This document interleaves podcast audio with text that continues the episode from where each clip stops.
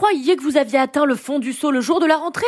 Que nenni, mes petits amis. Le fond du seau, c'est aujourd'hui, quand vous aurez vu Acide au cinéma. Jingle. Ah, il y a des jours comme ça où vous vous levez et où tout vous réussit. Au travail, on loue votre génie. Il faut dire que vous avez particulièrement bien réussi votre tableau dynamique croisé sur Excel. Il y a enfin des frites à la cantine et en plus, vous recevez une alerte de Tinder vous indiquant que vous avez matché avec un mec certes médiocre, mais ô combien passable, étant donné le vide habituel de votre vie sexuelle.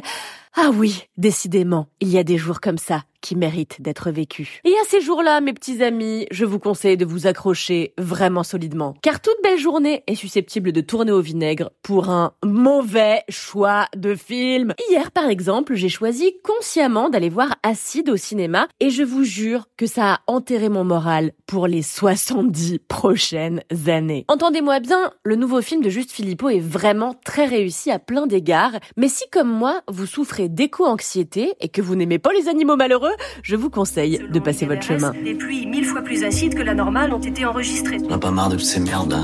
Je t'en fous la planète, c'est tout. La fin du monde tous les deux jours. De toute manière, ça me concerne plus que toi. Je crois que c'était pas grave. Attends, on va pas la ramener à la maison à chaque fois qu'il pleut. L'acide sulfurique est corrosif pour la peau, C'est ce bordel. Qu'est-ce que tu fous Élise? Les yeux, les voies respiratoires et digestives. 20 départements en vigilance rouge à la canicule du jamais vu. 42 degrés attendus dans les rues de la capitale.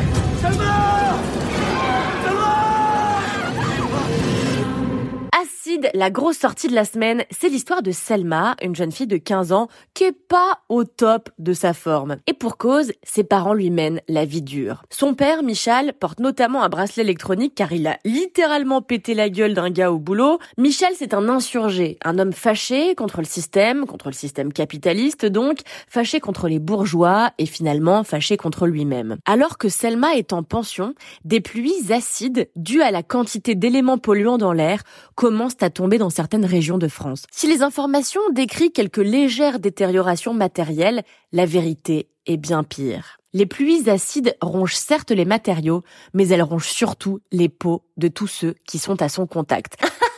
Fun. Michel et son ex-femme, Élise, vont donc chercher leur fille dans une zone où les pluies sont prévues. Sitôt Selma récupérée, il va s'agir pour la famille de survivre et de se déplacer jusqu'à l'est de la France où l'oncle de Selma les attend et pourra les protéger car il a plein d'amis super riches qui ont des maisons de gens super riches où ils peuvent protéger d'autres gens super riches. Seul problème, les pluies brûlent les carlingues de voitures et une majeure partie de ce qui peut constituer un abri potentiel. Dans ce monde qui se meurt, Selma, Michal et Élise vont tenter de sauver leur peau quoi qu'il en coûte. Vous êtes où là On allait où vous pouvez, putain Dès que vous pouvez, faut aller vers l'est. Allez, dépêche-toi, faut y aller. Mais si ça pète aussi à l'est. Faut que tu me fasses confiance maintenant. On est ensemble.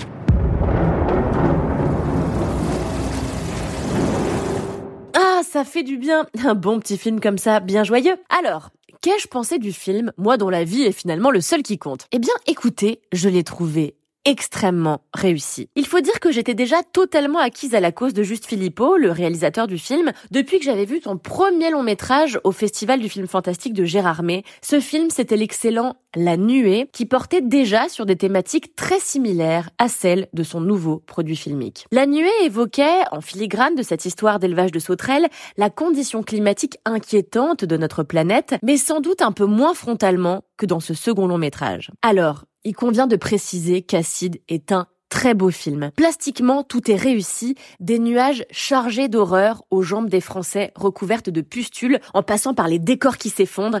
Acide n'a rien à envier à un film catastrophe américain. Emmené par Guillaume Canet, dont j'ai adoré vraiment le jeu tout en humilité et en brutalité, si tant que ce soit une combinaison possible. Emmené par Laetitia Doche aussi et Patience Muchenbach, j'espère ne pas écorcher son nom de famille. Acide est un film catastrophe assez classique, comme on en a déjà vu des dizaines, surtout outre-Atlantique. On peut y déceler les grands temps et les grands gimmicks propres au genre. Par exemple, le père rebelle, qui est pas un très bon père de famille et qui déçoit son ex-femme en permanence, se retrouve à devoir s'occuper de sa fille en pleine fin du monde, et alors d'abord, l'ado tolère les colères de son mais après, elle se rend compte qu'il est prêt à sacrifier les autres pour survivre, qu'il est prêt à sacrifier des animaux même. Alors l'ado se renfrogne, comprend que son père n'est pas celui qu'elle croyait, et puis finalement il lui sauve la vie plusieurs fois, et il remonte dans son estime, jusqu'à ce qu'elle ait envie de protéger son père à son tour. Bref, c'est toujours peu ou prou le même scénario, mais quelque chose touche particulièrement dans Acide. En tout cas, quelque chose m'a particulièrement touché moi. Déjà, j'ai cru aux personnages. Michel, Élise et Selma, je les ai déjà vus, je les ai déjà côtoyés, je les ai déjà entendus parler. Versus La guerre des mondes, par exemple, si on prend un film qui a à peu près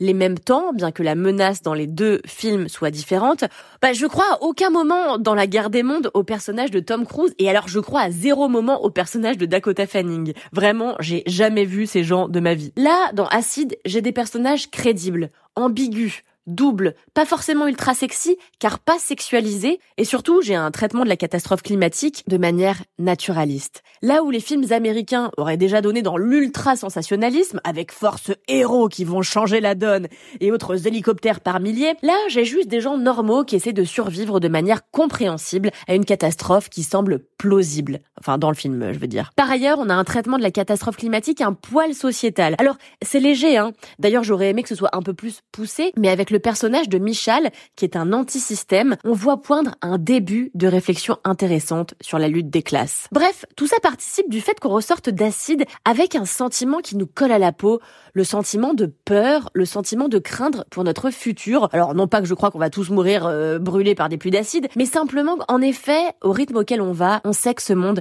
sera plus vivable très longtemps.